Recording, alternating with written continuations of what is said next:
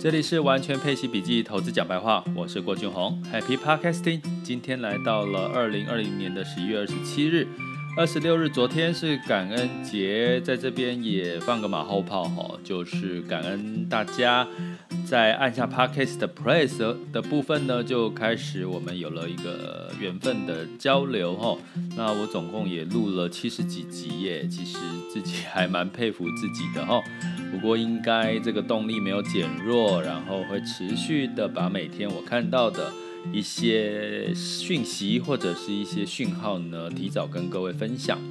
那今天很简单的要跟各位分享这个石油、油价、能源这件事情哈。那能源分两种嘛，一个是我们现在用的石油，一种是所谓的绿绿能的这个产业哈。那绿能受惠于这个美国总统拜登的这个呃推崇哈，他非常支持绿能的政策哈。那所以相对来讲呢，让绿能在最近的表现跟话题不断。但是油价也不遑多让哦。那油价在最近，我举一个例子，可能大家就也会吓了一跳。某一档的这个能源基金哈，近一个月的绩效报酬率来到一个月哦，就往现在回推一个月，报酬率来到三十二点六 percent，哦，几乎应该高于甚至台股、美股的一个表现。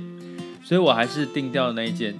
讲的是我们在疫情这段时间，台股、美股的一个上涨幅度，可能就算你预期台股能够上到万五点的话，第一个压力大，第二个可能就算上了万五，可能除非你要从个股里面去调，要不然指数可能的给你的报酬也不见得会是一个比较嗯猛爆性的一个报酬了哈。那可是，在现在疫苗出现的情况下，其实有很多。市场受到疫苗干预的，其实能源就是其中之一哈，还有其他一些新兴市场，还有一些呃消费跟疫情有关，像航空啊、航运这类的，你可能可以在接下来的日子看到它有比较报复性的一个成长的机会哈的机会哦，所以呢，基本上我们来讲讲石石油这件事哈。最近我也问了我朋友，其实周遭。你看到骑 Gogoro 的人应该变多了，其实它就比较偏绿能哦，是用这个电池发动的。那其实问我问了一下我朋友，他这样子一天骑这个呃一上班嘛，上下班一个月的时间，他的一个月大概要花将近五百块的这个 Gogoro 的电池的月租费哈。可是如果骑这个油车的话哈，就是油车大概只要花两百多块。那当然是一方面，是因为油价现在过于便宜的一个情况哈。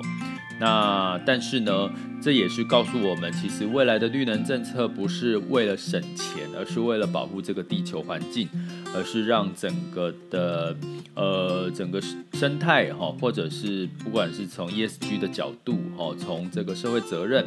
从环境保护跟公司治理呢，其实都方方面面的可以给我们人类社会，包含我们的下一代的子孙、年轻人都可以有一个比较好的、舒适的环境的机会了哈。所以我觉得它的成本不是重点，而是在于它的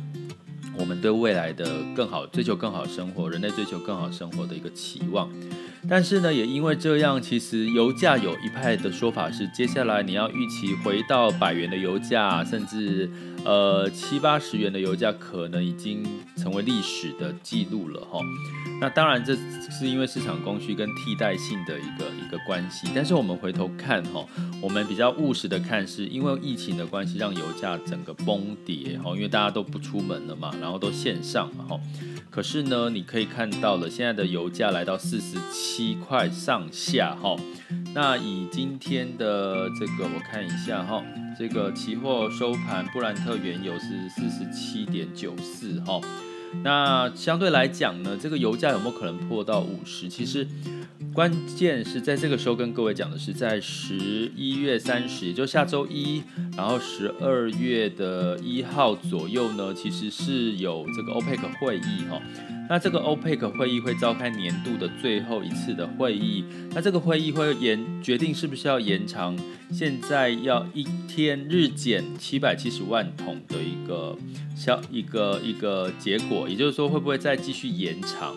那现在外界的预估大概会延长几个月。那如果在下周一这个讯息出来的时候，如果确定会延长，甚至现在配合减产的国家的这个比例呢，来到成功按照计划减产的有高达九成以上哦。所以这样的情况来看，其实你可以预期，像最近的能源基金涨的原因，哦，能源指数涨的原因，其实应该是预期接下来 OPEC 在减产的几率是大的，然后再加上库存，哦，就是油价的油的库存相对来讲也比较偏，呃，有在减少，然后再加上冬季是用油的旺季，还有我今天有持续关注的这个航运，哈。像这个航运吞吐量最大的，像中国，其实它的这个也带动了整个航运的一个呃开始回复到疫情前的这个水准的一个一个数据的状况哈。所以从这种种的数据，某种程度都支撑着油价有机会再往上的一个情况。那会最近的油价上涨会不会反映在就是在反映下周一？哦，就是欧佩克会有机会再延长减产，甚至在减产的数量再加大这个可能性呢？那我觉得大家可能在最近要关注，因为今天是周五了嘛，下周一其实就是很快一下就到了哈。那所以下周一的一个观察重点就是这件事情。那再加上这个全球的这个美国的纾困方案也说喽，他可能要开始。他要宣布，他要变更他的购债计划。那普遍外界也是觉得他是乐观，就是在整体的这个市场释出的讯息是，货币还是会在一个宽松的政策。所以在宽松的政策情况下，然后相对来讲，美股涨多，甚至有一些受疫情减缓的，像台股部分也也涨涨的幅度比较大的情况下，相对来讲，新市场甚至这些能源反而是有一些资金。受到一些资金关注的一些机会，所以会建议大家，其实在这段时间可以去关注。那能源一旦这个油价上涨受惠的，其实我在我的网校的这个每周陪你这个玩转配息这个主题里面，我们最前阵子呃上一集里面有提到了哈，就是油价好的话会受会受益的就是高收益债、新兴市场债。哦，另外就是新兴市场的股票，那这里面你就要去挑选喽，因为现在新兴市场的标的里面，哈，呃，有一个小小小 pebble 教给大家，就是如果新市场你可以去看它的持股氛围，持股有些的新市场持股是在新兴亚洲比较多，那另外一个持股新兴新兴市场可能是俄罗斯、拉丁美洲比较多。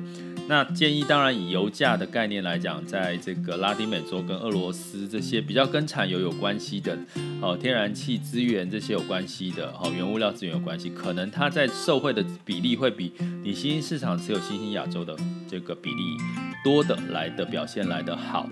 所以呢。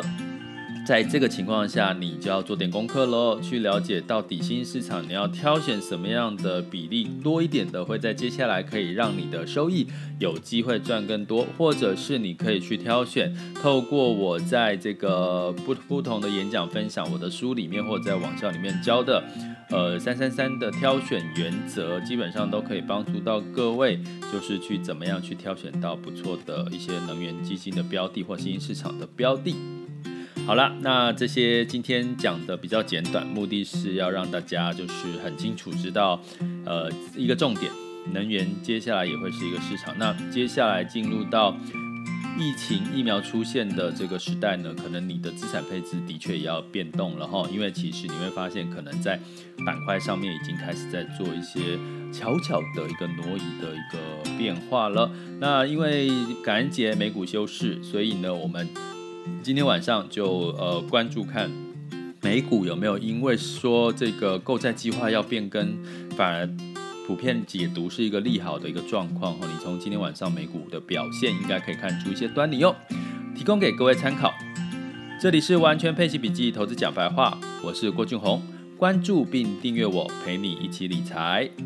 对了，还没结束，要跟各位分享，大家可以去关注到我的这个粉砖郭俊宏老师的完全配习笔记，或到我的网校参观一下 school 点 happy to be rich dot com，都可以了解更多怎么样跟我一起陪着你一起理财的细节哦。我们下次见。